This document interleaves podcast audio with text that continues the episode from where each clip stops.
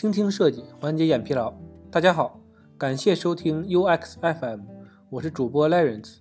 你可以在微信公众号中搜索 UX FM，关注我们的最新动态。今天为大家带来一篇来自于 UISDC 的文章：如何做好竞品分析。作者呢叫做李伟威。做竞品分析的目的啊，就是做到人无我有，人有我优。那么，如何才能做好竞品分析呢？我们来看一看大厂设计师是怎么做的吧。竞品的六个参考价值，利用竞品呢来更好的优化产品，既可以通过参考竞品来学习其优点，规避其缺点，同样呢也可以用于测试和验证需求的合理性。市场反馈好，说明是用户真正的需求；反馈差评、吐槽多，那么就要找到问题所在，并在自身的产品上进行优化。那么。可以从哪些方面进行对比呢？首先呢是体验环境，通过场景体验产品相互间的情感化、友好度、微交互、信息布局和容错机制等。市场状况包括市场的容量、竞争格局、市场占有率等对比。行业分析主要是指历史的变化和发展趋势的分析。需求分析。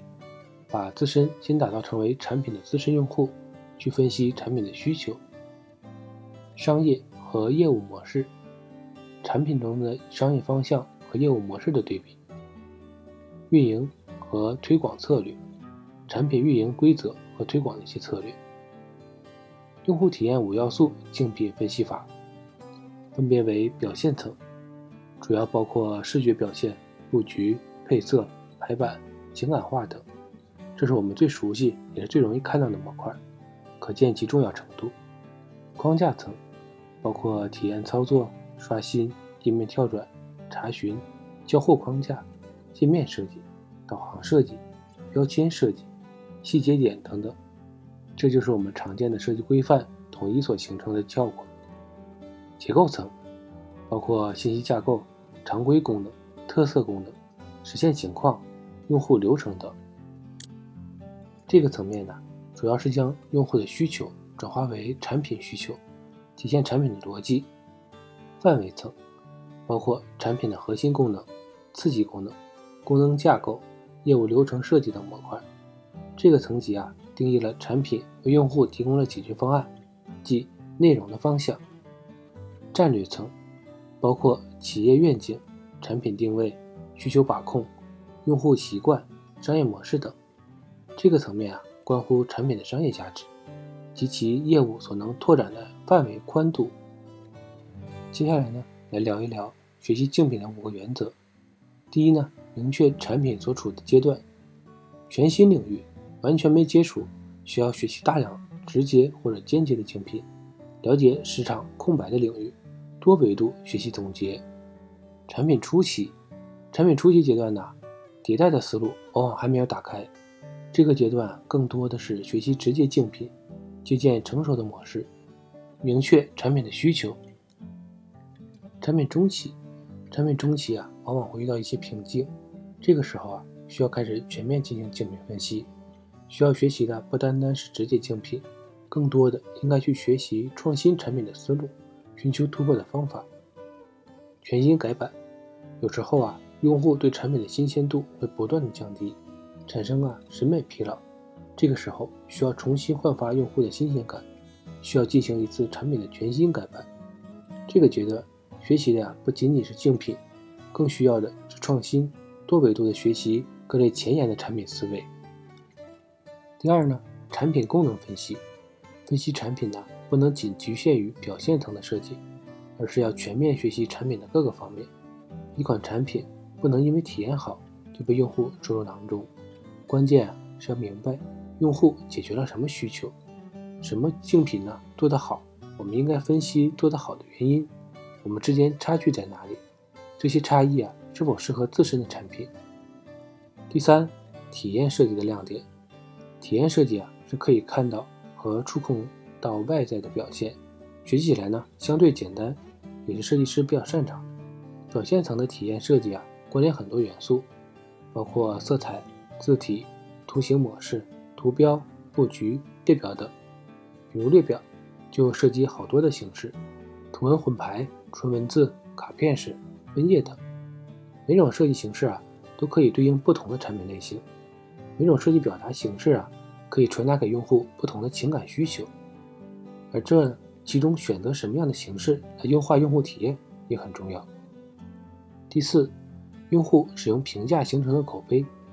像网上购物的时候啊，我们都会习惯性的看评价，把用户的评价作为一个很重要的衡量参数。产品呢亦是如此。当身边的人在使用某种产品时，绝大多数人呢都会从众跟风的使用，因为身边的人都在用，这就会形成比较强大的口碑传播效应。关在办公室里做数据分析啊，结果往往是偏好的，但真正用户评价呢可能是相反的。这就需要真正的从用户层面去分析，这样分析的结果呀，可能会是良性的。用户的评价在评价产品好坏时啊，变得至关重要，因为这才是用户想要表达其使用产品的真实感受。第五呢，创新变革才是硬道理。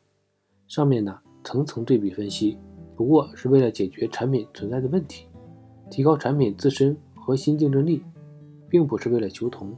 也不是为了全盘照搬，而是为了突出产品本身的竞争优势。学习竞品呢，并不全是好处，还有一定的局限。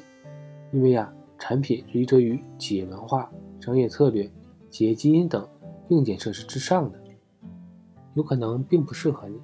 这也是很多产品没有创新成功的原因。学会把握产品的整体感觉，摆脱竞品的局限性，创新变革。才是产品引领核心竞争力的基石。竞品里的一些坑，第一呢，找差异化。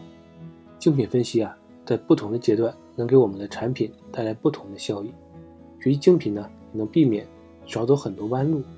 但是啊，在学习的过程中，若是全盘复制竞品，则会导致很多恶性循环，也做不出好的产品。所以呢，不断的寻找差异化，才能在众多同类竞品中脱颖而出。